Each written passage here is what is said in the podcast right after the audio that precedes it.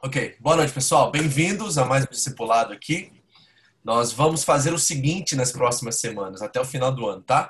Nós vamos rever algumas das palestras e ministrações do nosso retiro de uma forma mais dinâmica, mais um pouquinho mais é, elaborada, para que nós possamos trazer isso para vocês e vocês agora fazerem as perguntas, desenvolver esses temas de uma forma mais prática, certo? Então, o propósito é, nas próximas semanas, é, as pessoas que palestraram, né, que ministraram para vocês. Semana que vem é o Elvis, depois a Fernanda Samuel, a pastora, a Geuce, a Mariana. Eles vão estar entrando e eles vão tocar no mesmo tema, dar uma base novamente de 10, 15 minutos desse estudo e depois vamos conversar sobre o tema deles, o assunto deles. Vocês podem fazer suas perguntas, tirar suas dúvidas, como sempre fazemos por aqui, tá bom? Então esse é o esquema. É dia 26, não esquece de marcar já na sua agenda aí, de dezembro, tá? Não é? Novembro. O Elvis vai falar isso depois, então deixa com ele. Mas marca aí. Que ele resolve. Mas 26 de dezembro, marca aí que o Elvis vai dar a notícia daqui a pouco. Vamos ao nosso estudo então e vamos orar primeiro antes de a gente começar. Agradecer a Deus por esse tempo. Pai querido, muito obrigado. Mais uma vez estamos aqui, desejosos de te conhecer mais, desejosos de permitir com que a tua palavra implantada em nós possa dar frutos. E aquilo que nós experimentamos no final de semana passado, Deus, não só venha, venha ser empolgação, venha ser um momento legal, bacana, muito mais do que isso, Senhor. Venha ser algo que realmente transforme-nos, nos, nos dê frutos de, em vida e que nós possamos realmente é, experimentar um novo tempo, né, um compromisso ainda maior com o Senhor e, e realmente sermos aquilo que o Senhor nos chamou para ser, luz do mundo, sal da terra e fazermos a diferença onde o Senhor nos colocou, Deus. Queremos ver essa juventude, essa geração aos teus pés, porque sabemos, Senhor, que o Senhor é a única fonte de alegria, de realização, de prazer, e por isso estamos aqui, Deus. Em volta à tua palavra, aprendendo com cada personagem, cada texto, porque queremos conhecer o Criador, aquele que fabricou quem somos e vivemos de acordo com o manual que o Senhor já nos deixou. Ajuda-nos nesse propósito nessa noite também. Em nome de Jesus. Amém. Amém. Amém? Você não está aqui não, né, Décia? Eu colocar você como host, mas acho que aparece depois. Então vamos lá!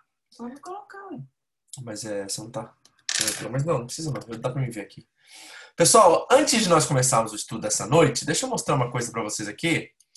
Interessante, que é o seguinte, eu acabei de comprar esse livro, comprei de propósito.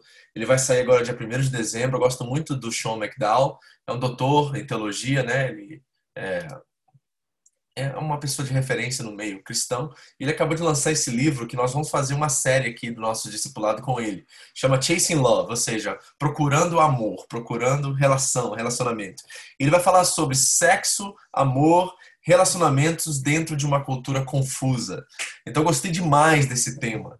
E acredito que os capítulos nesse livro, ele estava fazendo uma live sobre o, o, livro e achei super interessante e muito pertinente para esses momentos, né? Esse tempo que nós estamos vivendo, a qual a definição de sexo, a definição de amor, de relacionamento tem mudado né, no nos tempos modernos, pós-modernos que nós vivemos. Então, é, vai chegar dia primeiro aqui em casa. Então, lá no começo de janeiro, quando nós voltarmos ao nosso discipulado aqui, nós vamos fazer uma série é, estudando esse livro aqui juntos. Eu acho que não tem em português ainda, mas se for o caso, eu vou traduzir ele para vocês, né? Vou trazer ele para vocês. Nós vamos estudar sobre esses temas que têm realmente sido muito bem tocados hoje na mídia, né? E tem sido de uma forma muito supérflua, sem sentido, sem propósito. E nós queremos trabalhar cada uma dessas áreas entendendo o propósito de Deus em cada uma delas. Amém? E é sobre isso que nós vamos conversar hoje. Nós vamos falar sobre propósito. E o texto que eu escolhi hoje é o texto que eu mencionei para vocês durante a minha palestra lá no Retiro, que está lá em Isaías capítulo 6 e 2 Crônicas capítulo 26. E o que nós estamos vendo em Isaías capítulo 6 é uma experiência sobrenatural. Isaías tem uma visão do trono de Deus. É um avivamento que ele está experimentando ali, principalmente no nível pessoal para ele, e depois no nível de um desejo dele que isso se alastre por toda Judá, que ele está, ele é um profeta do reino do sul, né, onde estão Benjamim e Jerusalém, a capital lá, Judá e, e capital Jerusalém, a tribo de Judá e de Benjamim, e do reino do norte, que é o reino mais infiel, né, de 20 reis, quase todos dele, todos eles foram infiéis na verdade. Ele está profetizando nesse período entre é, o, o, reino do sul ser levado cativo pela Babilônia e o reino do norte já sobre cativeiro da, da Síria. Ele é um profeta que está profetizando para esses dois povos e, e, pedindo que eles voltem ao Senhor. E no meio disso tudo, desse clamor do profeta que eles voltem ao Senhor, ele tem uma experiência com Deus sobrenatural. Vamos ler essa experiência, Isaías capítulo 6, está aqui para vocês aqui, versículos 1 a 8, diz assim. No ano em que o rei Uzias, guarde esse nome, Uzias é, é muito importante aqui, vai ser a base do nosso estudo hoje. No ano que o rei Uzias morreu, eu vi o Senhor assentado num trono alto e exaltado, e a aba de sua veste enchia o templo. Acima dele estavam serafins. Cada um deles tinha seis asas. Com duas cobriam o rosto, com duas cobriam os pés e com as duas voavam. E proclamavam uns aos outros: Santo, Santo, Santo é o Senhor dos exércitos. A terra inteira está cheia da sua glória. Ao som das suas vozes, os batentes das portas tremeram e o templo ficou cheio de fumaça. Então gritei. Imagina ele gritar no meio de uma visão extraordinária que ele está tendo, né? Então gritei: ai de mim, porque estou perdido. Então, qualquer pessoa, deixa eu dar uma base aqui para vocês muito importante. Na Bíblia, todas as vezes que nós vemos uma pessoa tendo uma experiência com Deus nessa magnitude, dessa forma, em qualquer texto, em qualquer passagem da Bíblia, as pessoas caem no chão, ou não conseguem ver, ou se sentem perdidos, se sentem tão maravilhados e tão pequeninos diante daquela situação que a única coisa que eles sabem fazer é cobrir ro o rosto ou cair no chão, né? Em medo, em pavor, em tremor, em maravilhamento diante de Deus. Então, se você ouviu algum testemunho no YouTube aí de alguém falando que teve uma experiência que Jesus visitou o quarto dele e ele não teve nenhum tipo de experiência de medo, de pavor, de tentar fechar os olhos diante daquela visão, é, é muito contrário à verdade bíblica acerca das experiências que as pessoas têm com Deus vivo, certo? Moisés, por exemplo, vai dizer que ninguém pode vir a Deus.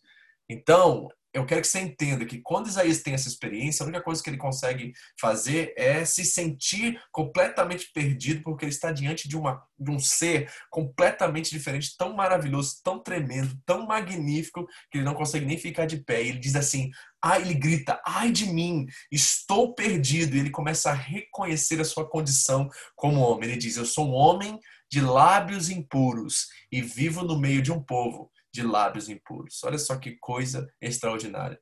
E os meus olhos viram o rei, o Senhor dos exércitos. Logo, um dos serafins voou até mim, trazendo uma brasa viva, que havia tirado do altar com uma tenaz.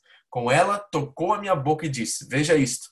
Tocou seus lábios. Por isso, a sua culpa será removida e o seu pecado será perdoado. Então ouvi a voz do Senhor conclamando: Quem enviarei? Quem irá por nós. Então ele está diante de uma experiência sobrenatural com Deus. Ele se sente uma, uma pessoa pequenina, né, muito pequena diante desse Deus, e ele se sente um pecador, ele se sente uma pessoa que não é digna de estar na presença de Deus. E o que, que Deus faz? Deus santifica, Deus purifica o profeta, levando, né, de forma metafórica, é uma visão, né, gente? Levando de forma metafórica aqui uma brasa viva, isso significa purificação, é o fogo, ele refina, né? Então ele está sendo refinado, santificado, preparado para estar na presença de Deus. E aí o texto diz que assim, ao ser tocado por essa brasa, ele vai ser perdoado e aí sim ele vai poder estar na presença de Deus. E a reação de Isaías, ao ter essa experiência e ser purificado e santificado, é que ele entende a sua missão, o seu chamado. Ele diz assim: Quem enviarei? Diz o Senhor a ele. Ele diz assim: Eis-me aqui, envia-me a mim. Isso que Isaías diz em resposta a essa pergunta do Senhor. É interessante porque o texto diz assim: ó, Quem enviarei e quem irá por nós, não é por mim, Deus falando. E aqui nós temos já uma representação da Trindade, Deus Pai, Deus Filho Deus Espírito Santo, porque diz o texto é que está no, no singular, no, no plural da primeira pessoa, nós. Então aqui a Trindade está buscando alguém que representem eles por, por toda a terra, represente Deus na terra. E aí Isaías se alista e ele vai tentar pregar para esse povo que está completamente é, com os olhos virados para Deus, longe de Deus, ele tenta, mas não consegue realmente converter o coração de ninguém a Deus. Essa é a experiência sobrenatural que Isaías tem. E todo esse texto está dentro de um contexto.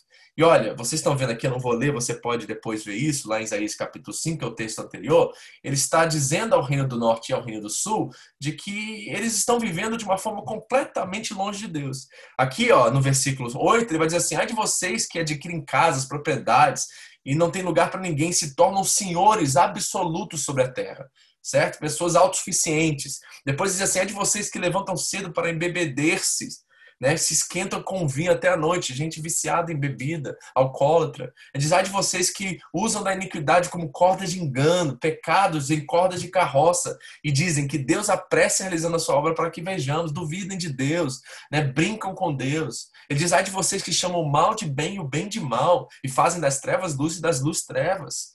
Ele está dando uma profecia aqui, olhando para a condição daquele povo, dizendo assim: vocês estão longe de Deus e precisam voltar para Deus. E a coisa que é muito extraordinária sobre esse texto é o que está no pano de fundo desse texto, no fundo dessa história, quando Isaías tem essa experiência. Porque o texto começa dizendo assim: no ano em que o rei Uzias morreu. Nós precisamos olhar para esse rei Uzias, porque é no meio dessa experiência extraordinária que Isaías tem, é que esse reinado está chegando ao fim desse rei Uzias. Eu já disse a vocês, como spoiler lá na pregação, que esse rei Uzias é um rapaz de 16 anos a qual promove um avivamento e um tempo de prosperidade, um tempo de volta a Deus para o povo de Judá. Eu queria olhar algumas características da história de Uzias e trazer isso como propósito para você, para que você entenda que quando nós estamos no propósito de Deus, obediência a Deus, vivendo para Deus e não para nós mesmos, preocupado mais com as coisas de Deus do que com as nossas coisas, o propósito de Deus se cumpre, a vontade dele se manifesta e nós experimentamos abundância, a plenitude, o melhor dele para as nossas vidas. Vamos ao texto? Lá em 2 Crônicas 26. Um jovem com propósito, eu vou chamar isso, tá? Então vamos ver algumas características desse texto. O texto começa dizendo assim: Então todo o povo de Judá proclamou rei Auzias, de 16 anos de idade, no lugar de seu pai Amazias. Então a primeira coisa é que ele era um jovem, né? Vamos voltar aqui rapidinho a gente voltar? Quantos de vocês aqui têm menos de 16 anos? Levanta a mão. Vamos lá. 16 aí, tá uma turminha. Quem tem perto de 16, uns 2 a 3 anos? A Juliana. Quem tem? Aí, a Gabriele, né? Tem uma turminha boa aí, certo. Então, olha só, eu tô falando com uma boa, uma, uma, maioria de vocês aqui tá nessa faixa etária, mais ou menos, certo? Alguns são mais velhos e tudo mais, mas são jovens ainda, né? Ainda cabem dentro desse título de serem jovens. Então, vocês cabem dentro disso. Agora, a pergunta é, tá? Deixa eu jogar para vocês aqui ainda que, que um jovem de 16 anos pensa? Vamos lá. Quem tem aqui 16 anos exatamente? Alguém tem 16 aqui? Ok. Beatriz, qual é a, o maior sonho que você tem hoje? O maior sonho que eu tenho hoje é, é me formar. É conseguir me formar e fazer faculdade. Oh, bonito, gostei, viu? Você não tá falando só por causa da gente aqui, não, né? Tá, tá não, não. Esse é meu sonho mesmo. Fica bancando espiritual porque tá no não, não, não. Ok, ótimo. Quem tem alguém mais tem 16 aqui? Quem acabou de ter. Aí, ó, Joãozinho. Ah, João. João, fala pra mim. Qual é você? Qual é o seu, seu sonho hoje?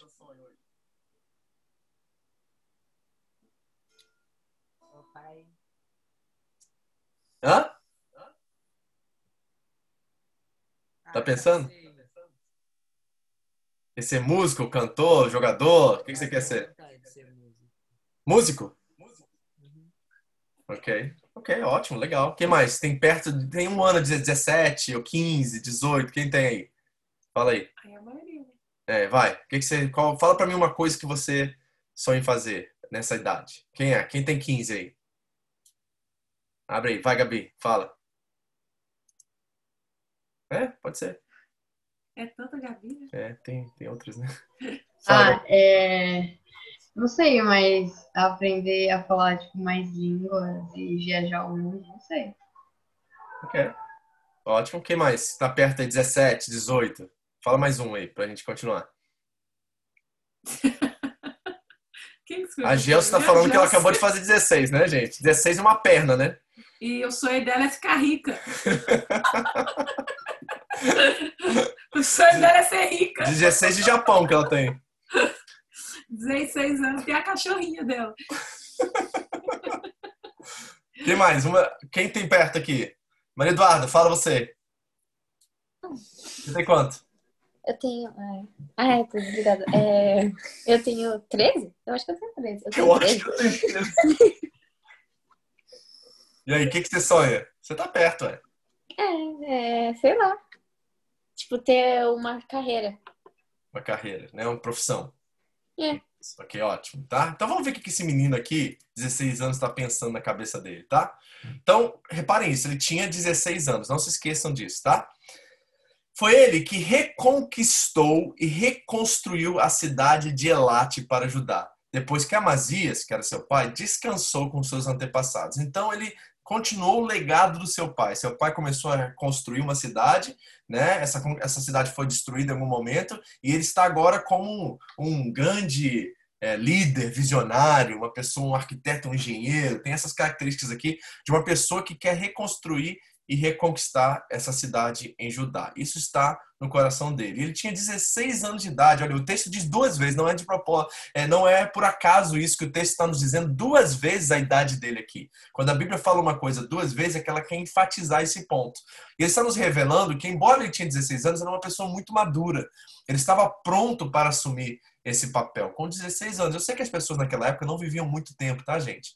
Eu sei que na Bíblia tem gente que vive 900 anos, mas isso foi muito antes, no tempo anterior, né? A, a, a, queda, e não a queda, mas a outras coisas, né? É, nós não estamos falando desse tempo agora. Deus determinou após o dilúvio lá em Noé que o homem viveria no máximo 120 anos, certo? Então nós estamos vendo aqui pessoas que dentro daquela, daquele tempo viviam. Você era muito bem sucedido, né? Falando de vida, se você vivesse 40, 50 anos. Então, 16 anos ele já tinha muita maturidade. E ele se tornou rei. E diz o texto que ele reinou 52 anos. Ele teve um longo reinado. Se você for ler a história dos reis de Israel e de Judá, você vai ver que a maioria deles reinaram por muito pouco tempo. Alguns meses, outros poucos anos. E poucos reinaram por muitos anos. E ele reinou por muitos anos. Teve um longo reinado. A sua mãe era de Jerusalém, se chamava Jecolias. E ele fez o que o Senhor aprova. Aqui está a chave do sucesso de Uzias. Ele fazia, ele era obediente a Deus, ele fazia o que o Senhor aprovava. E ele diz, diz o texto assim: tal como seu pai Amazias, e buscou a Deus durante a vida de Zacarias, que o instruiu no temor de Deus. Olha só, ele tinha referências, ele tinha um pai né, que honrava Deus, que é, era reto aos olhos de Deus, ele foi aprovado por Deus, então ele viu isso como referência, ele tinha uma boa referência, e ele tinha também um pastor.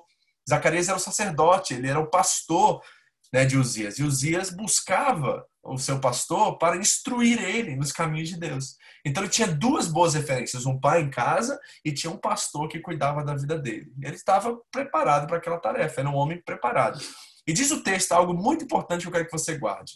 Né? Alguns ministraram sobre Sansão lá no retiro, e é muito interessante que Sansão foi separado desde o ventre da mãe dele, só que ele nunca obedeceu a Deus, a não ser no último momento que ele faz aquela oração, né? Que ele mata mais filisteus na sua morte do que em toda a sua vida. É o único momento que ele ora naquela história.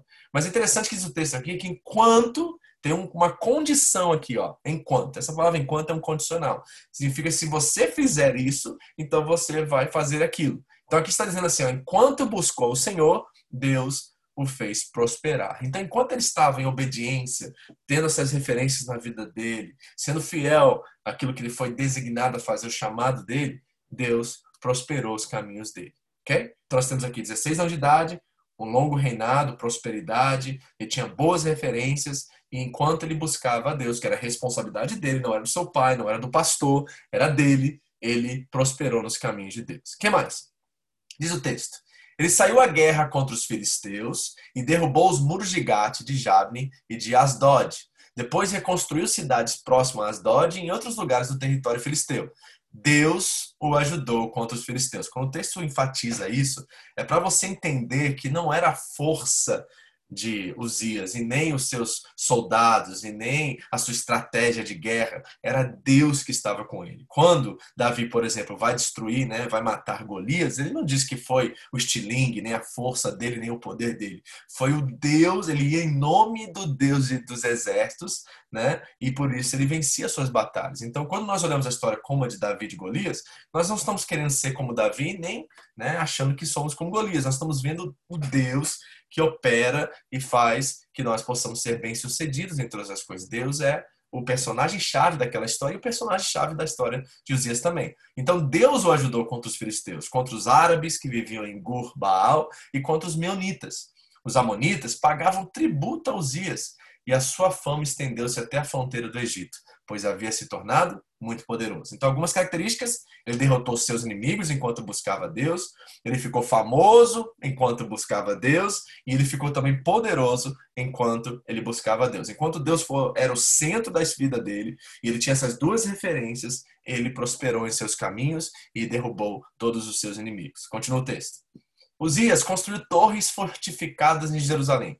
Quem acha que. Por que uma torre aqui? Quem pode me dizer qual o motivo de você construir uma torre? Pode abrir uma, um microfone aí e me dizer.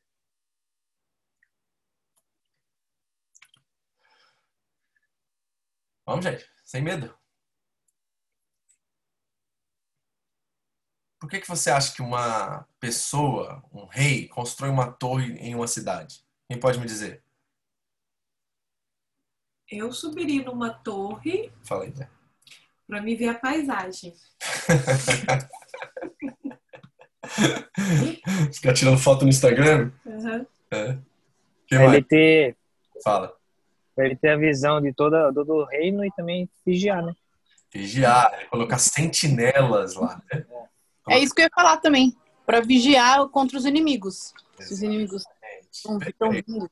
Isso mesmo. Então você coloca, né? Se você for em cidades antigas no Brasil, aqui no Japão também, você vai ver tipo de fortes né? Você vai ver lugares altos onde eles colocavam sentinelas, essas torres. Por quê? Porque você podia ver quem entrava do mar, quem entrava por terra. Você sempre tinha uma pessoa e um soldado ali 24 horas, às vezes em turnos, vigiando os seus inimigos, né? Então ele foi estratégico no seu propósito. Olha, um jovem de 16 anos, olha quanta coisa esse menino está fazendo. Por quê? Porque enquanto ele buscava Deus, Deus dava a ele a direção o que ele precisava fazer. Então diz que ele construiu torres fortificadas junto à porta da esquina, à porta do vale, no canto do muro. Ou seja, o que, que o texto está nos revelando aqui em detalhes? Que ele colocou sentinelas ao redor de toda o seu povo, guardando e protegendo o seu povo. Ele foi muito sábio, muito estratégico.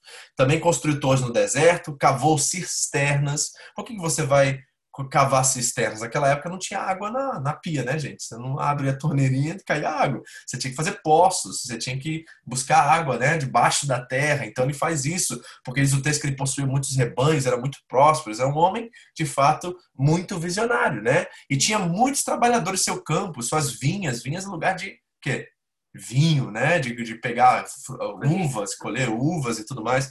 Então, olha que prosperidade o texto está nos revelando. Que menino de 16 anos, que era um homem de verdade aqui falando, né? Que ele era estratégico, visionário, gostava da agricultura. A agricultura era fundamental dentro daquela sociedade, porque ali você extraía a maioria dos seus alimentos. Então, é um visionário, uma pessoa estratégica que nós estamos vendo aqui. Outra coisa sobre ele. Ele foi extraordinariamente ajudado. Ou seja, ele era humilde. Ele não se achava, né, assim, a, é, a pessoa mais importante da Terra nesse momento. Ele, se ele foi extraordinariamente ajudado, tanto por Deus e tanto pelos seus é, inimigos que pagavam tributo a ele, os povos ao redor, né, tinha o seu pai, né, enquanto seu pai estava vivo, tinha o pastor, tinha é, talvez uma liderança local a qual ele né, buscava ajuda e fazia as coisas. Então ele era humilde também na sua postura. E assim por causa dessas atitudes, ele se tornou alguém muito poderoso e a sua fama se espalhou para longe, se tornou alguém conhecido mundo afora. É tudo que um jovem, eu acho que hoje em dia quer, quer fama, quer poder, quer dinheiro, quer posses, quer coisas. Tudo isso Deus deu aos dias enquanto ele buscou ao Senhor. A chave, a frase chave é enquanto ele buscou ao Senhor. Então vamos botar um princípio aqui que eu acho que é muito importante. Eu quero parar só para perguntar para você se alguém tem uma pergunta, alguma coisa. O princípio é as coisas não são o problema. O problema é quando nós fazemos das coisas a nossa é, a coisa mais importante da nossa vida. Então ter fama, ter prosperidade, ter recursos, ter coisas não é um problema. O problema é quando nós colocamos toda a nossa esperança, né? Toda o quê? Força. A força. Nós tentamos extrair dessas Foco. coisas valor, sentido na nossa vida. Né? Nós falamos muito no retiro sobre é, o ídolo que você tem e você acha que ele é o máximo e você começa a copiar a roupa dele, o cabelo dele, você fala como ele começa a falar, aí de repente você descobre que ele não é tudo isso que você pensou que ele era. Ele né, comete um erro grave, ele cai em pecado, né? ele não demonstra ser uma pessoa muito humanitária, muito boa, e aí você começa a se decepcionar com aquele ídolo. Por quê? Porque você você depositou nele algo que você não devia ter colocado, algo que somente pertence a Deus. E Uzias, enquanto ele buscou a Deus, a prosperidade, a fama, todas essas coisas estavam nos seus devidos lugares, estavam corretas ali na vida dele. Ele estava construindo, ele estava sendo responsável, ele estava fazendo o que ele devia fazer, enquanto ele buscou o Senhor. Bem, fala de uma coisa para mim hoje que chama a nossa atenção hoje que nós temos que ter cuidado. Quem pode me dizer? Uma coisa hoje, né, dentro do, do contexto de vocês, da, da vida de vocês hoje, que pode nos chamar a atenção de uma forma errada e nós podemos talvez colocar toda a nossa esperança, todo o nosso tempo, né, valor nessa coisa. Quem pode me dizer uma coisa? Quanta coisa. Rede social. Ok, Camille, ótimo, né? Então tem gente que ah, apareceu notificação, né? Qualquer coisa tá lá, né? Não fica cinco minutos sem o celular. Então o que é o celular? É uma coisa boa que você transformou num fim, você transformou numa coisa né, qual você extrai seu valor, sua identidade, né? Você se acha importante e quando você não recebe mensagem, notificação, ninguém curte a sua foto, você se acha a pior pessoa do mundo, tá vendo? Passou da linha. Não é para ser isso, não tem esse sentido e esse propósito, essa coisa. É para você interagir, para você se comunicar, para você ter relacionamentos, mas quando se torna uma coisa que você extrai um valor, ela perde o seu propósito, o seu sentido. Na verdade, ela vira ao contrário, e agora se torna uma fonte de sentido e de identidade para nós. Aí, de repente, você não tem mais amigos, e aqui no Facebook, né, por exemplo, acho que eu tenho mais de 3, 4 mil amigos no Facebook, eu não conheço 3.998 deles. Entendeu? Eu não conheço essa turma. E às vezes é engraçado, é pastor, a gente tá andando na rua, a pessoa fala assim, oi pastor, tudo bem? Vem dar abraço. E eu falo assim, quem é essa pessoa? Meu Deus, eu nunca vi na minha vida. Né? Outro dia aconteceu isso com a pastora, a pessoa vinha lá, a gente estava lá no Outback comemorando o aniversário dela, aí a pessoa nos viu lá, foi lá na nossa mesa nos cumprimentar tal mais, aí ela saiu, todo mundo olhou pro outro e falou assim, quem é? É a coisa assim mais engraçada do mundo, porque nossos amigos são virtuais, eles não são verdadeiros. E às vezes nós estamos tentando extrair desses amigos valor. E quando essas pessoas não correspondem à altura que nós estamos esperando, pronto. Ué. Que eu vi. Como assim? Esse Yuri aqui, ó. Ele tá, ele tá, tá no grupo lá, né? Ah, tá. Entendeu? Então, assim, cuidado com isso, tá? Então, a rede social que a Camille mencionou. Quem mais pode mencionar mais uma coisa que nós temos que ter bastante cuidado, porque é uma coisa boa que pode se tornar em algo mal. Lembra do ai lá que eu mencionei no começo, do povo que o profeta estava profetizando? Diz assim: ai de vocês que chamam bem de mal e mal de bem, né? Então temos que ter cuidado com isso. Então, e aí? Mais uma coisa que pode. Fala. Talento. Talento. Talento? Sim, nosso talento, né? Nós acharmos, extrairmos nossa identidade, nosso valor como pessoa, né? Com filho de Deus dessa, dessa coisa. Então você que toca um instrumento, você que é uma pessoa é, dotada em alguma área, olha, ele era um visionário estratégico, um, um arquiteto, um engenheiro, tantas qualidades os Ias teve, certo? E nós vamos ver daqui a pouco o que vai acontecer quando a nossa confiança não está no Deus que nos dá essas coisas, mas nas coisas que nós recebemos de Deus. E aí a coisa desanda e daqui a pouco nós estamos no meio de um, de um problema sério e não conseguimos mais sair. Então, alguns de vocês mencionaram para mim no início aqui, ó, carreira profissional, né? Quem foi que falou que quer? Ah, a Maria Eduarda, né? Falou assim: eu quero ter uma profissão. Eu acho isso ótimo, acho que você tem que sonhar, eu acho que você tem que ter ambições né, saudáveis quanto a isso, mas você pode correr o risco, por exemplo, você quer ser médica e você não consegue, tenta várias vezes passar na faculdade de medicina e não entra. E aí, de repente, você se vê numa situação e fala assim, meu mundo acabou. E jovem é muito exagerado às vezes, né? Fala assim, ai meu Deus, o que eu vou fazer da minha vida agora? A sua vida não é a medicina.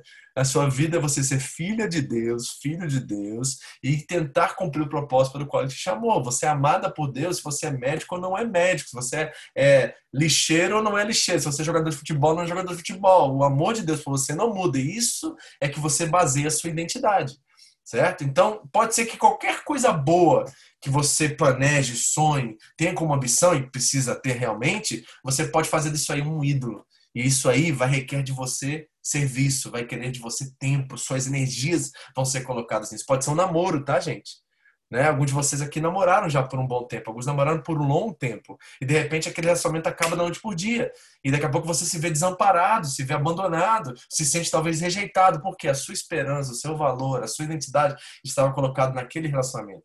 E qualquer coisa que a gente coloca a nossa esperança, o nosso valor, a nossa identidade nesta vida, coisas criadas, elas não têm Sustentabilidade é a palavra. Elas não conseguem nos manter por toda a vida. Uma hora, ou elas vão terminar, ou elas vão acabar. Olha, o Covid, em 2020, destruiu muita gente. Muitas pessoas perderam a sua razão de viver, porque a razão de viver delas estava numa coisa que não tem mais uso nesse tempo, que ela não pode sair de casa e fazer, que ela não tem como participar, né? Por quê? Porque nesse Covid, dessa loucura que nós estamos vivendo, não tem como ela trabalhar nessa área. E ela talvez perdeu o sentido da vida dela, porque ela estava colocando em algo temporário, algo que tem prazo de validade. Osias estava no meio disso agora.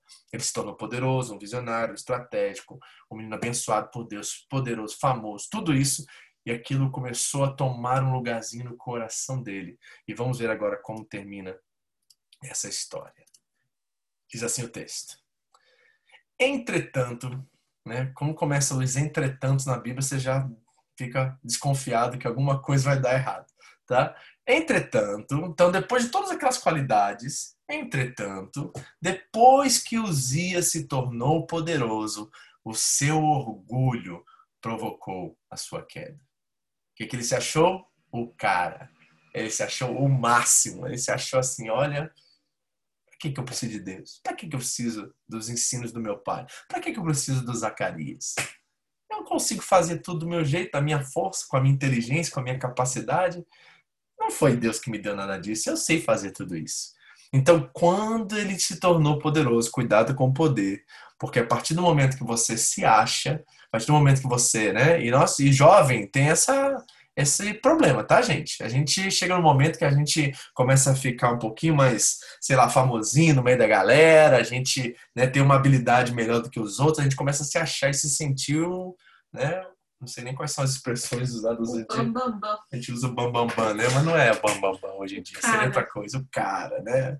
Né? É uma cara, né? É a cara. né? Então, assim, ah, eu tô com 150 seguidores no Instagram, agora eu sou famoso, né? Coitado, né? Não sabe nem o que é isso, certo? Então, assim, cuidado com o poder, porque ele começou a esquecer quem ele era. E isso diz o texto, o seu orgulho começou a provocar a sua queda, começou ele a cair, começou agora o declínio, ele vai descer, ele estava lá em cima, porque enquanto ele buscava Deus, Deus estava né, mantendo ele e o poder, a fama, tudo isso no lugar certo. Mas a partir do momento que ele se achou poderoso, ele começou a cair. Então, cuidado com o poder. E diz o texto que ele foi infiel ao Senhor, o seu Deus, e entrou no templo do Senhor para queimar incenso no altar de incenso. Pergunta: quem é que faz isso? Queimar incenso no altar de incenso. Quem pode me dizer? Quem é? Essa tarefa é para quem? Sacerdote? Essa tarefa é tarefa de sacerdote. Mas o que, que era Uzias? Rei. Era rei. Ou seja, perdeu a sua identidade, já não sabia qual era o seu papel e quem ele era. Então, o orgulho, né, por causa do poder, gerou orgulho, o orgulho começou a queda e a queda fez com que ele esquecesse quem ele era. E o texto diz que ele foi infiel a Deus. Infiel o quê? A cumprir o propósito, a razão pelo qual Deus o fez. Ele começou a perder a noção de quem ele era em Deus. E muitos jovens acontece isso também, a gente perde a nossa identidade, porque a nossa identidade, né, eu estava perguntando pessoa assim, quem é? Eu sempre menciono aqui o, o coitado do Justin Bieber, né, virou ah, o Judas aqui do nosso grupo, mas tem, tem vários aí, né? Me ajuda aí, gente. Quem é uma pessoa assim que vocês curtem aí, que tá famosinha aí no meio aí? Eu perguntei para um jovem ontem lá, ele falou que é United Now. Falou que é Now United, A né? Now United. Na United é para os mais jovens, né? Assim, mais, mais adolescentes, né? Fala aí uma pessoa aí famosinha aí. chama a menina Quem? lá? Ed Sheeran. Quem é? Ed Sheeran. Quem é? Quem Quem é é, Sheeran? Quem é famoso? Mendes, Billie Eilish. É? Tem- Billie Eilish. A Billie. É, tem várias. Billie Eilish também é Como que chama a gente. outra menina lá? Ah, é. A pequenininha lá, cabeluda? Quem? É um troll. É um troll. É uma pequenininha e cabeluda. É um troll. Pequenininho. Ariana Grande? Ariana Grande. BTS. BTS, BTS. verdade. Então, aí são esses grupinhos aí, né? Então, olha só. A gente começa a idolatrar essas bandas, esses grupos, essas pessoas, e daqui a pouco a gente perdeu a nossa identidade, quem nós somos. Nossa roupa é igual a deles, o jeito de falar é igual a deles, o cabelo fica igual a deles, né? A, a gente começa a agora só quer falar coreano, quer falar mais japonês, entendeu? A gente começa a perder noção de quem nós somos. E aconteceu isso com ele porque ele se tornou poderoso, famoso, e se achando, e a partir do momento que ele se achou, ele ficou orgulhoso e se tornou infiel a Deus e quis fazer aquilo que ele não foi chamado para fazer. Se meter naquilo que ele não foi chamado para se meter. Entendeu? E aí começou a queda dele. Mas vamos lá, continua. O sumo sacerdote Azarias e outros 80 corajosos sacerdotes do Senhor tinha que ser corajoso para enfrentar o rei. O rei poderia mandar os soldados entrar e matar todos os sacerdotes, ele tinha esse poder e autoridade. Então você tem que ser né, corajoso para fazer isso. Então ele chamou os outros 80 né, corajosos sacerdotes, foram atrás dele, porque ele estava entrando no templo para queimar incenso, não é lugar dele fazer isso. E eles o enfrentaram e disseram: não é certo que você, Uzias, queime incenso ao Senhor. Isso é tarefa dos sacerdotes, os descendentes de Arão, consagrados para queimar incenso. Saia do santuário, pois você foi infiel e não será honrado por Deus, o Senhor. Ele esqueceu as suas referências, gente. Ele sabia que o papel do sacerdote fazia isso. Ele sabia. Lembra do Zacarias, que era a referência dele, qual ele buscava para instrução no temor do Senhor? Ele esqueceu de quem era Zacarias, esqueceu quem era Azarias, esqueceu quem era o pai dele nessa história toda. E perdeu as suas referências porque a sua identidade se perdeu. E quando a sua identidade se perdeu, ele perdeu o propósito da sua vida e perdeu o norte para onde ir. Ele não sabia para onde ir mais. E começou a fazer aquilo que não foi chamado. Ele esqueceu a sua função de rei. E isso vai causar um problema muito sério, porque o fim dele é trágico. E o nosso fim também pode ser trágico certo? Talvez nós não temos ainda maturidade ou discernimento para entender que nós estamos entrando num lugar que não nos pertence, fazendo aquilo que não fomos chamados para fazer. Isso está nos levando à queda e a queda é fulminante. Daqui a pouco você está lá no fundo do poço e você não tem para onde correr porque você se isolou, você deixou seus amigos, deixou suas referências, deixou seus pais, se rebelou contra eles, porque isso está acontecendo aqui com os dias.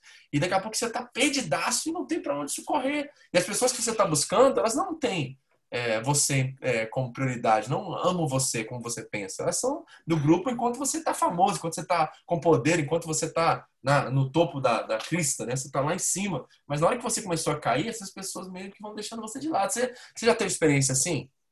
Quem aqui já. Vamos lá, vamos voltar para você só um pouquinho. Quem aqui já teve uma experiência de ter muitos amigos e de repente aconteceu alguma coisa e você perdeu todo mundo?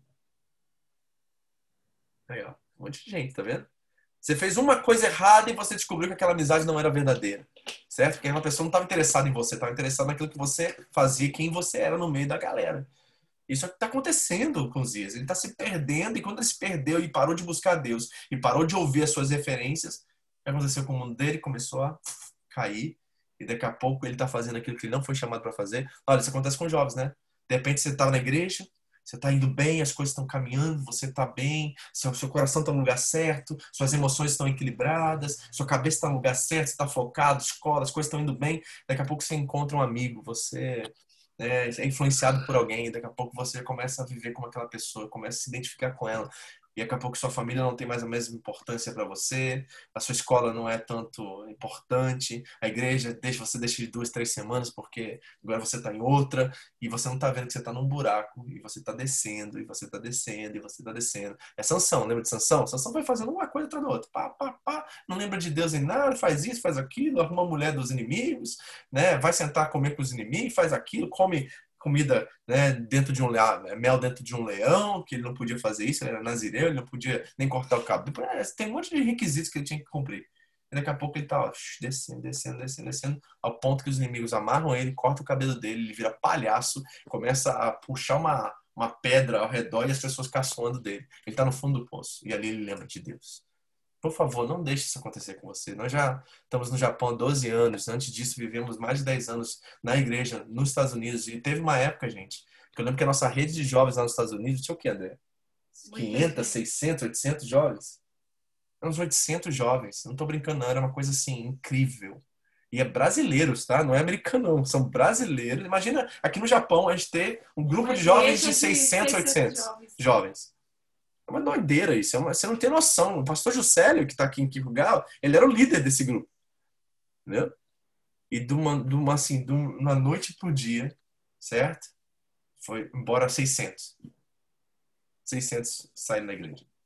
E o que é engraçado, que eu lembro muito bem dessa época, que como a nossa igreja ficou tão famosa de jovens, Aí o pessoal saía de Newark, que era a cidade vizinha, e esperava o horário de terminar o culto para ir passar na porta da igreja para ficar chamando o pessoal para sair, porque sabia que o pessoal que estava lá na igreja eram as meninas bonitinhas, eram os caras legal. A nossa igreja era... esvaziou todas as baladas da cidade. Porque todo mundo que estava nas baladas antes começou a converter e veio para a igreja. Não tinha mais ninguém na balada, então eles ficavam lá de fora com carro alto, som alto, e com os carros lá do lado de fora da igreja. começaram a chamar o pessoal para sair, e aí os que estavam é, fracos ou os que não estavam realmente focados no propósito, eles vazaram. Acabaram de perder. Então, hoje, os que a gente tem até hoje lá, tem muitos jovens que caminharam com a gente nessa Casaram. época, que estão casados, estão com a família.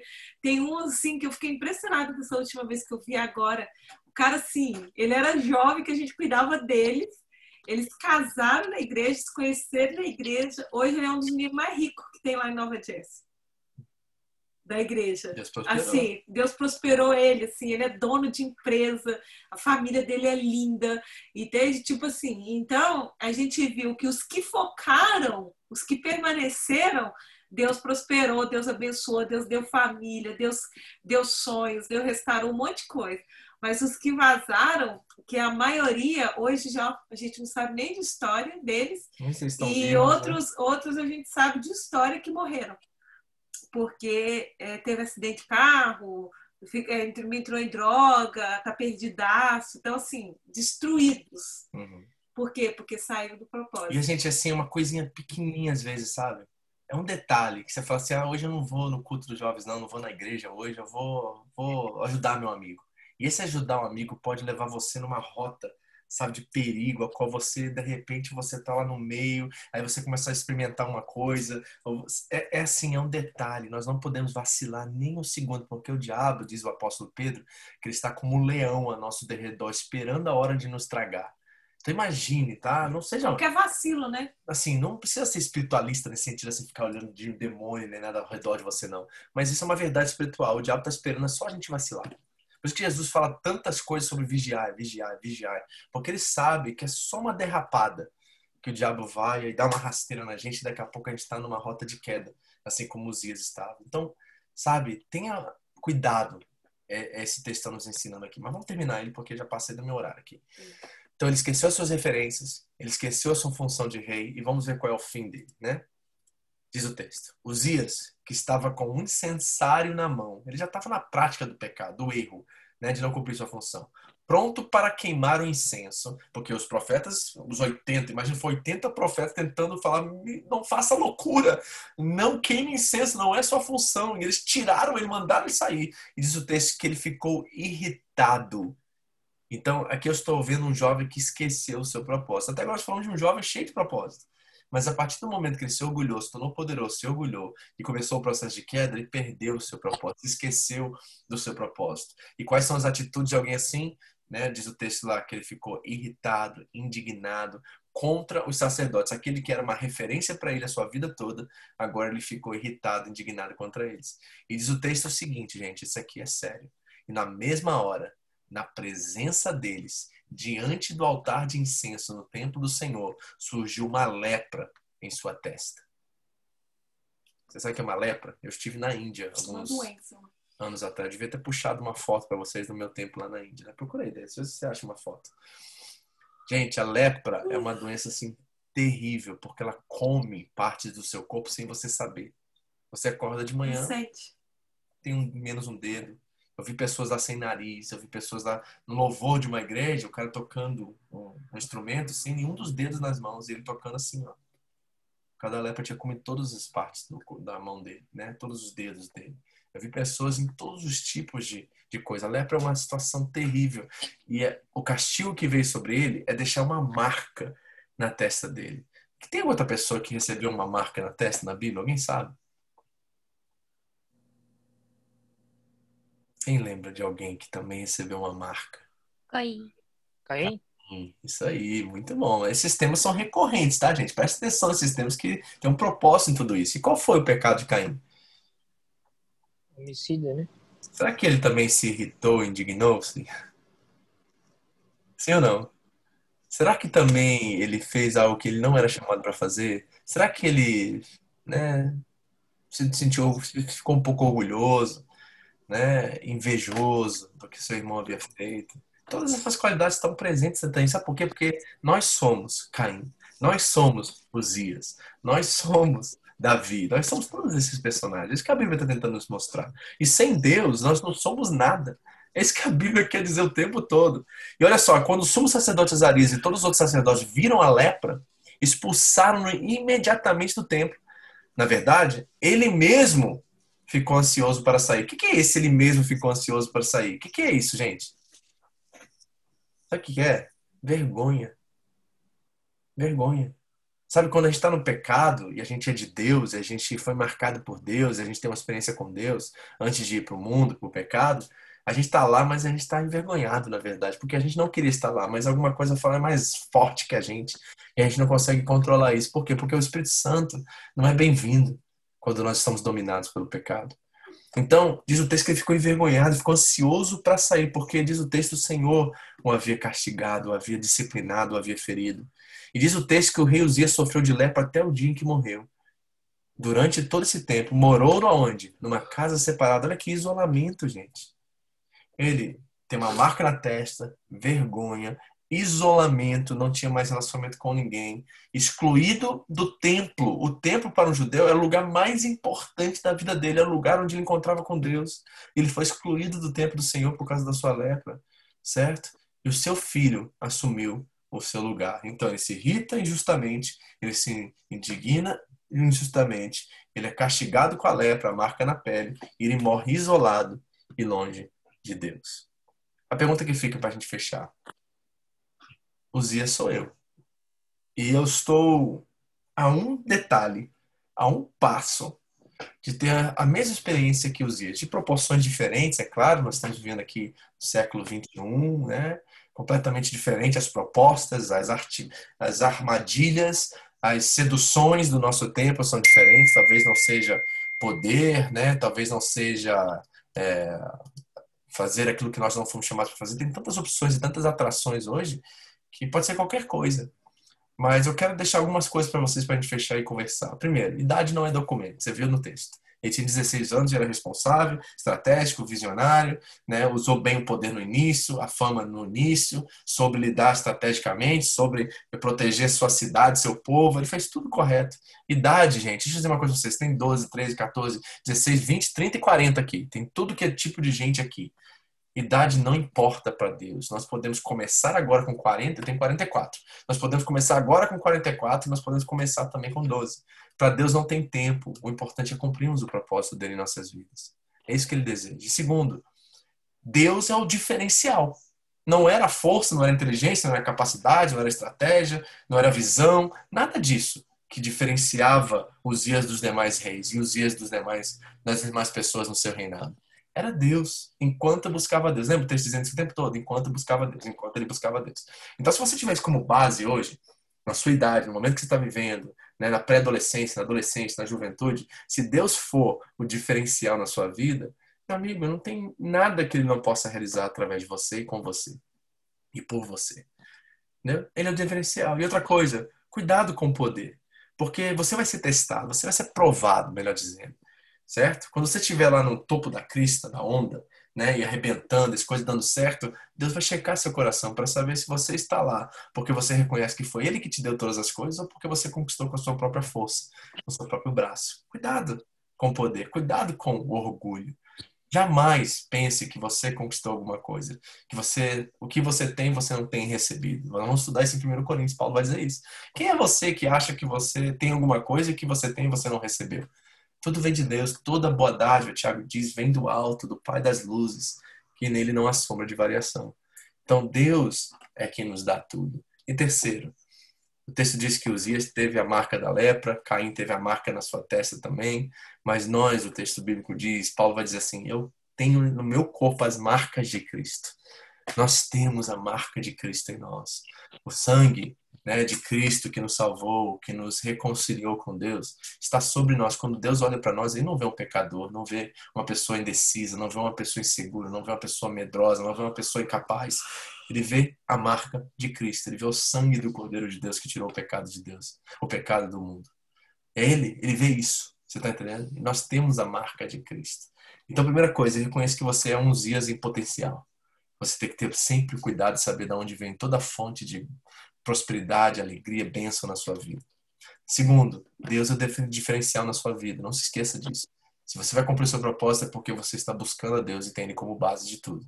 Terceiro, cuidado com as oportunidades e as armadilhas do nosso inimigo e também do nosso coração. Eu acho que tem mais a ver com o nosso coração do que o nosso inimigo. O adversário não está, nosso adversário, o diabo, não está ali, né, tramando o tempo todo contra nós. Não, ele usa aquilo que nós colocamos na mão dele, certo? Então cuidado com isso. E não se esqueça que a marca de Cristo está sobre você. Você é filho de Deus. E ele te chamou com um propósito, e ele quer cumprir esse propósito através da sua vida. E se você buscá-lo, e você confiar nele, e você colocar a sua vida nele, não tem nada que ele não possa fazer. Amém? Então vamos conversar agora. Alguma pergunta? Alguma coisa que vocês gostariam de tocar, do que vocês ouviram primeiro, né? Depois a gente pode falar sobre outras coisas. Mas o que, é que chamou sua atenção? Alguém fala para mim aí, vai. Me ajuda aí a terminar essa pregação aqui. O que, que chamou sua atenção no que você viu na vida de Uzias, nessa história tão extraordinária bíblica, né? Que nós vimos aqui nessa noite. Depois eu vou mandar para você, tá? E aí, quem pode falar uma coisa?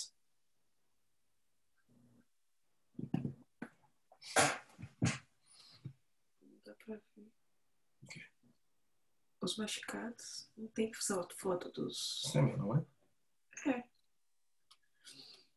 Vamos, gente. Vou chamar, hein? Se vocês não falar, eu vou chamar.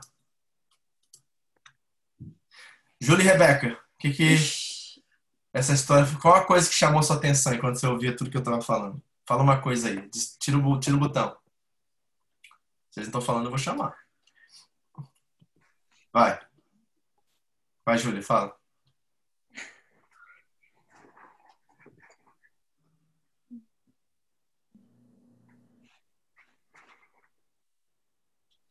O que foi para você, assim, particular para você agora, nesse momento que você está vivendo? O que é uma coisa que você tem que cuidar, uma coisa que você tem que né, focar para você não cometer os mesmos erros que esse personagem bíblico cometeu?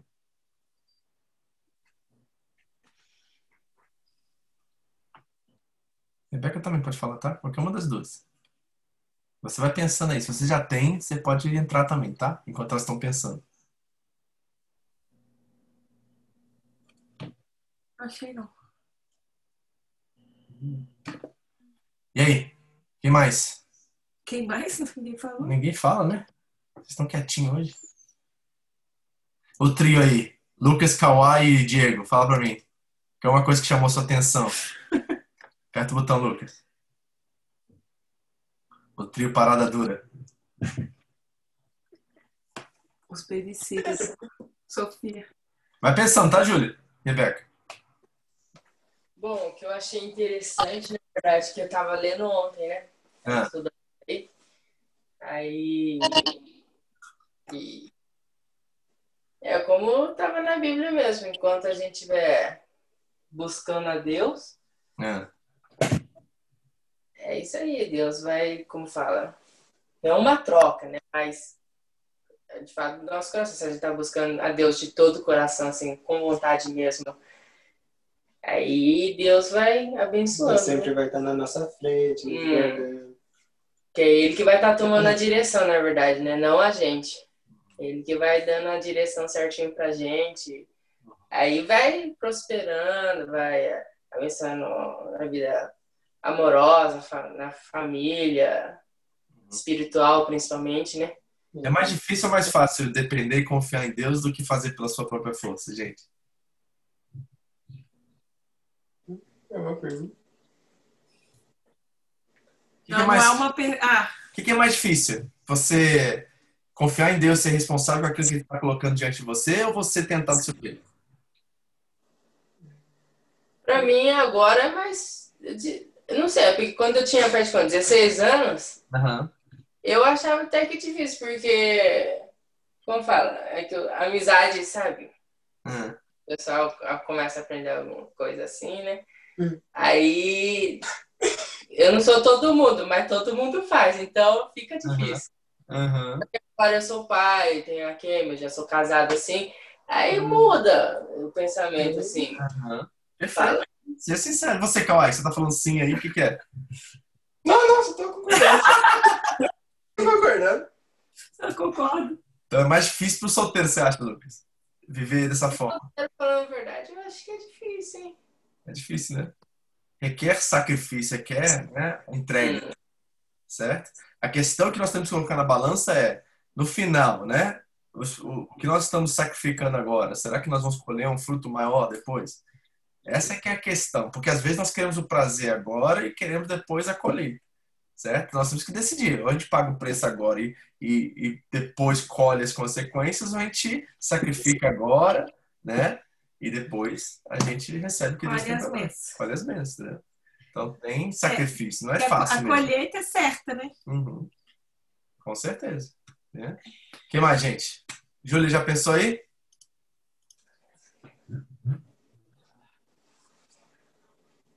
Rebeca? Sabe uma coisa que me chamou a atenção quando o Vitor leu aqui a última parte? Não.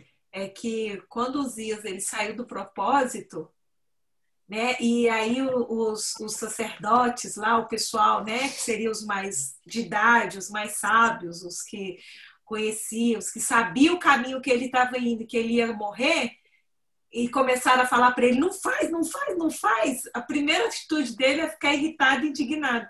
E muitas das vezes, eu lembro que quando eu tinha 15, 16 anos, que o meu pai falava para mim não fazer as coisas, nó, eu ficava muito brava. E, na verdade, eu sabia que o que ele falava para mim não fazer era para o meu bem, né? Então, é, querendo ou não, eu fazia e quebrava a cara, né? Então, a gente tem que é, entender que essa irritação e essa indignação, ela vai acontecer, mas a gente precisa colocar ela na mão de Deus e não e não quebrar o pau, não ficar revoltado, não ficar bravo do jeito que ele fez, né? Porque ele se dignou, irritou e ele teve as consequências. Por quê? Porque ele não ouviu os sacerdotes, né? Os mais velhos. E tem outra coisa, tem coisas que nem o Lucas falou que você só vai entender quando você tiver filho. Você só vai entender quando você tiver filho. Porque você fala assim, nossa, por que meu pai fala- mandou fazer isso? Por que minha mãe mandou desse jeito? Só quando você tiver filho, fala assim, ah, agora eu entendi por que, que eles estavam fazendo isso. Pra me proteger, pra me guardar. Contar? Só vai saber nessa hora, né? É porque a gente não tem esse sentimento, né? Então tem coisas, tem coisas que vocês vão ter que passar. Mas o melhor é vocês passarem com Deus no propósito de Deus do que passarem sem Deus, entende? Mas vai ter situações da sua vida que não tem como correr, vai ter que acontecer um dia. O que mais? E aí? Alguém mais quer falar? Uma coisa sobre o que você viu? Uma que chamou sua atenção? A Ingrid quer falar. Fala, Ingrid. Quer não? Deixa eu ligar, né? Mais? Hein? Júlia e Rebeca, pensou num detalhe, uma coisinha aí? Eu tenho um detalhe, pastor. Fala, fala, por favor. Eu acho engraçado que ele era o rei, né? Só que assim, ele, ele tinha poder, mas ele não tinha autoridade. E a autoridade do sacerdote ela vem de Deus. né? Hum, ótimo detalhe na história. Né? Uhum. Assim, ele podia mandar matar todo mundo, mas a autoridade para fazer aquilo específico só vinha diretamente de Deus. né? Tem um outro profeta lá no Reino do Norte, chamado Acabe, que tinha uma esposa que todo crente conhece, que é a tal da Jezabel, que matou os profetas, entendeu? Que fez exatamente isso, matou os profetas. E só aí Elias, vai- o Elias vai dizer assim, mas só sobrou eu. Aí Deus vai falar assim, não, tem sete mil ainda que não se dobraram a Baal ainda, entendeu? Mas ela, ele fez isso, Acabe. Ele foi lá e matou. Não é a atitude de Uzias. Então tinha ainda, embora ele sofreu a consequência da lepra, tinha um temor no coração dele, entendeu? Ele sabia que ele estava fazendo coisa errada, senão ele teria agido de uma forma ainda pior ainda diante daquela situação. Né? Então é super interessante esse detalhe. Né? Quem mais viu um detalhe assim diferente no texto, assim, na, na história? O que, que chamou sua atenção? Elvis, fala pra gente aí, mano. O que, que chamou sua atenção? Você conseguiu ver, tu ler, ou- ouvir? Não sei se você conseguiu ouvir. mais ou menos, tava, tava Sara. É, bom, umas coisas que me chamou a atenção foi ah, dessa questão que você que mencionou sobre, sobre a gente fazer algo assim para, para seus amigos, né? Que depois que você acaba não faz mais, as pessoas viram as costas para você, né? Aham. E na verdade, isso, quando você falou, mencionou isso aí, cara, você falou, parece que, pare- parece que você estava falando sobre a minha vida, entendeu? Porque foi bem exatamente isso assim que, que aconteceu comigo, né? Que eu fazia as coisas com meus amigos, saía com a galera, tudo tal, porque eu, eu podia oferecer algo para eles. Mas depois que eu parei de oferecer esse algo para eles, tipo assim, todo mundo virou as costas. Tipo assim, eu olhei para trás, não tinha mais nenhum amigo. Entende? Então foi algo que me chamou mais atenção, foi essa, essa questão de, de você, é, enquanto você tem algo a oferecer, né, é, você, as pessoas estão perto de você, mas quando você deixa de oferecer algo, né, então aí a gente vê quem são os nossos amigos de verdade, né, aquelas pessoas que vão estar com você, sabe? Então, algo que, assim, quando, quando eu tive essa experiência, algo que me, me entristeceu bastante, né? Que eu olhei e falei, poxa, caramba, a gente tá sempre junto, e quando eu deixo de fazer algo, todo mundo vira as costas e ninguém tá perto de mim mais. Cadê aquele monte de amizade que eu tinha? Entendeu? Na verdade, não era amizades verdadeiras, né? Então, é algo que me chamou a atenção foi, foi essa parte, né? Dessa, dessa amizade que você, que você mencionou, né? Tem, do, tem, do, tem dois lados dessa moeda aí, né? Se nós podemos falar assim, né? Porque um lado, na história, que você pode ver que ele se envergonhou e foi para casa, né? Saiu. Então tem um lado que às vezes não é nem os nossos amigos nos abandonam, mas nós ficamos entristecidos com nós mesmos ou com alguma situação e a gente se isola também. Uhum. Na igreja, a gente tem uma pessoa que a gente não se dá bem, acontece um, né, um problema de relacionamento, alguma coisa, e a gente generaliza, a gente joga a culpa em todo mundo da igreja. Isso acontece bastante na igreja, né? Quando uhum. o problema é com uma pessoa só, com, não é todo mundo que é assim. E a gente se isola. E quando a gente se isola, porque é engraçado que esse texto você não vê nenhum momento dizendo assim, e Uzias se arrependeu do que ele havia feito. Não tem isso. Ele vai uhum. para casa, ele fica irritado, indignado, mas ele não se arrepende. Porque se ele tivesse arrependido, talvez Deus teria misericórdia dele. Talvez ele não seria rei, mas ele, Deus teria salvado e poupado ele. Entendeu? Talvez ele tinha até cura para lepra. Se Deus curou o, o, o Naaman lá, que era é, chefe do exército da Síria, Deus não vai cuidar o seu próprio, vai curar o seu próprio rei? Você tá entendendo? Então faltou talvez, né, essa percepção. E, e, e, é uma coisa que nós vamos até conversar domingo em Corinto, que é muito interessante isso, porque eles são crentes, mas faltava maturidade a eles, e essa maturidade que faltava a eles levou eles, sabe, a perder uh, as maiores bênçãos que Deus tinha reservado para eles como igreja, como família. E às vezes isso acontece com a gente também, sabe? A gente é salvo, a gente está em Cristo Jesus, mas a gente não experimenta tudo que Deus tem para gente. Jesus é nosso Salvador, mas ainda talvez ele não se tornou nosso Senhor. E é só quando ele se torna nosso Senhor que nós começamos a realmente viver e experimentar tudo que ele tem para gente, sabe? Isso é muito importante, né? Muito bom. Perfeito. O que mais? Pode falar sobre alguma situação que nem o Elvis falou assim, né, na sua vida, na sua casa, na sua família, que foi uma situação assim interessante que você pode compartilhar com a gente aí. Quem mais?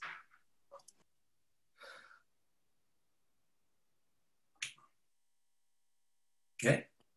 Quem? Alguém? Alguém? Todo mundo quietinho. Todo mundo tá quietinho, tá de ressaca do, do retiro. Do retiro. Falaram demais no retiro.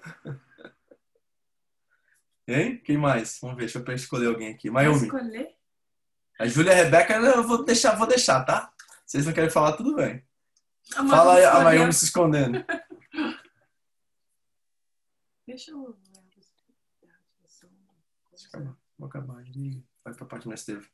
E aí, Gabi, você? O que, que Deus falou com você?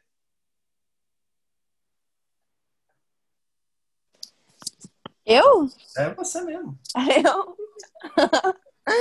Olha, eu também tive que nem. É, pensando bem, que nem tipo, você perguntou pro, pro Lucas, né? É. É, sobre qual que é mais fácil, você viver uma vida com Deus ou você viver uma vida, tipo assim, é, de sua vontade. E, tipo assim, por um momento, eu já vivi a minha vida, assim, pela minha vontade. E, tipo, não foi. É, por um momento eu gostei. Foi legal, tudo. Tá, liberdade. Mas eu percebi que foi. Uhum. É a liberdade. Mas eu vi que, tipo. É, como fala? Não, não ia dar certo aquilo. Uhum. Entendeu? Tipo, isso começou a me levar pra. pra como fala? Pro lado ruim mesmo, sabe? Comecei a me, me envolver com pessoas ruins. É, graças a Deus hoje eles são mais assim, né? Mais calminhos, mas tudo bem. Mas no tempo era tipo assim, a gente viveu bastante meio coisa louca. mas é. E tipo, e hoje assim, eu falo, é difícil andar com Deus. É difícil, assim, porque a gente tem que matar a nossa vontade todos os dias, nosso pensamento, nosso coração, nossa palavra. A gente tem que tomar cuidado com tudo para que a gente possa agradar a Deus. Não é fácil, mas quando a gente consegue, isso é uma coisa maravilhosa. Aí a gente sente mais, cada vez mais vontade de estar tá agradando a Deus, né? Uhum. É, sabe por quê? Que é uma coisa interessante que você falou agora que me chamou a atenção é que quando a gente não está andando com Deus, vamos colocar assim, né? Quando a gente não está na igreja, não está fazendo as coisas com Deus, é interessante que a gente investe nas coisas que a gente não está fazendo. Então, por exemplo, uhum. a gente tem um, um, é fã, é fã de um grupo, a gente compra a camisa, a gente compra o CD, a gente assiste os vídeos no YouTube, a gente compra, começa a se, se parecer com eles, a gente investe naquilo que a uhum. gente, né, a gente quer e gosta. Então tem um investimento, dinheiro, é, tempo, energia nisso tudo. Mas é interessante que quando a gente está com Deus, a gente não tem esse mesmo nível de investimento. E por isso que a gente não experimenta também toda a alegria e todo aquilo que Ele tem para nós quando nós estamos desfrutando desse relacionamento com Ele, né? Se a gente fizesse igual, então, se nem você falou, foi andar com os amigos, aí eu estava com eles o tempo todo, eu pensava com eles, pensava, eu fazia o que eles faziam. Mas quando a gente vai pro lado de cada fé, a gente não faz isso com Deus. Uhum. A gente vai na igreja. E pronto, aí a gente vive a nossa vida normal, aí depois volta para a igreja e lembra de Deus de novo. Uhum. E como que a gente vai ter uma vida em abundância? Como é que a gente vai experimentar o que eu, eu sei que é bem melhor do lado de cá com Deus, mas isso cabe a nós um, um, um esforço da gente também buscar as coisas de Deus para que nós possamos experimentar, porque ele é uma pessoa, não é uma coisa. É, na verdade, na verdade, eu vejo que quando a gente está vivendo as coisas que são seculares, a gente investe, uhum. a gente é intenso. E quando é as coisas de Deus, a gente não é intenso, parece que a gente faz por obrigação. Uhum. É verdade. Ah, eu vou porque senão a pastora vai falar, vou porque o pessoal vai estar tá lá e vai ficar me mandando mensagem. Ah, eu vou uhum. porque, nossa, tem que ir. Aí as coisas de Deus a gente é obrigado, a gente faz forçado. Mas quando é, é algo que é secular, meu, a gente fica a noite sem dormir, a gente fica vendo vídeo, a gente é compra verdade. camiseta, a gente, a gente não, não vai direto do, do, do, da bagunça para a escola, para o trabalho. É tipo assim, a gente tá nem aí se ficar sem dormir. Não é uhum. assim? É verdade. Ah, eu viro, eu viro. Nossa, eu tô virada duas noites, estou de boa. né? Mas quando é, é para Deus, quando é as coisas em Deus, Aí a gente começa a botar desculpa. Uhum. E aí a gente tem que ver a motivação do nosso coração, porque aí essa intenção é o que realmente é o que Deus é a intenção que Deus está vendo, né? Então a gente tem que vigiar muito sobre isso, uhum. porque tem tudo a ver com o tempo, né? Que o Elvis falou lá no retiro. Qual. Quanto tempo você dá para tal coisa? Uhum. Porque tem tempo e coisas na sua vida que o tempo não vai deixar voltar mais. Uhum. uma frase do John Piper que ele fala assim: Deus é mais glorificado em nós quando estamos mais satisfeitos nele. Entendeu? Então acho que essa busca é essencial e porque nós não nos dedicamos a isso, a gente não experimenta tudo aquilo aí se torna uma coisa meio né, ordinária, né? É isso. Muito bem, Gabi. Obrigado por ter compartilhado com a gente. Amém, gente? Alguém quer falar a última chance? Não vamos orar e vamos para a parte. Sei lá, como é que chama isso? Para ele vai ser a parte legal. As novidades. Vamos agradecer a Deus então, orar e pedir Ele que nos ajude a experimentar isso, viver isso que nós lemos hoje e cuidar do nosso coração, né, do orgulho, né, de nos tornarmos famosos, poderosos e perdermos é, de vista quem Deus é isso tudo. Pai, em nome de Jesus, eu te agradeço por essa noite, por cada pessoa que está aqui, Deus, nos ouvindo, aqueles que vão assistir depois. Que o Senhor proteja-nos, livra-nos de todo o mal, Senhor. E guarda nosso coraçãozinho dos ídolos, do poder, da fama, das atrações e seduções desse mundo, para que possamos honrar o Senhor, buscar o Senhor, glorificar o Senhor enquanto estamos satisfeitos em Ti. Obrigado, Senhor. Ajuda-nos. Leva esses jovens a conhecer a Ti, porque não há prazer maior, não há satisfação maior, não há preenchimento maior do que conhecer-te estar na Tua presença. Melhor do que sexo, do que dinheiro, do que qualquer coisa que esse mundo tem a oferecer. O Senhor é melhor, Pai. Nós te agradecemos, Deus, por isso. Muito obrigado. Fala com cada um aqui, abençoe eles. Em nome de Jesus. Amém. A Mariana colocou aqui, ó, o orgulho nos leva para longe, bem longe de Deus e da nossa comunidade. Isso mesmo, Mari. É bem por aí, né? E nós vimos isso em Sansão, nós vimos isso em Uzias, nós vimos isso em muitos personagens bíblicos e nós precisamos ter cuidado com isso. Amém? Bom, quem é você, Elvis? Elvis? Elvis, conta as novidades. Amém. Quem tá preparado para as novidades aí? Agora todo mundo, agora, agora todo mundo agora, fala bem. Agora todo mundo fala bem. Amém! Gente, a gente ficou sabendo, né, é, muitas mensagens a pastora estava recebendo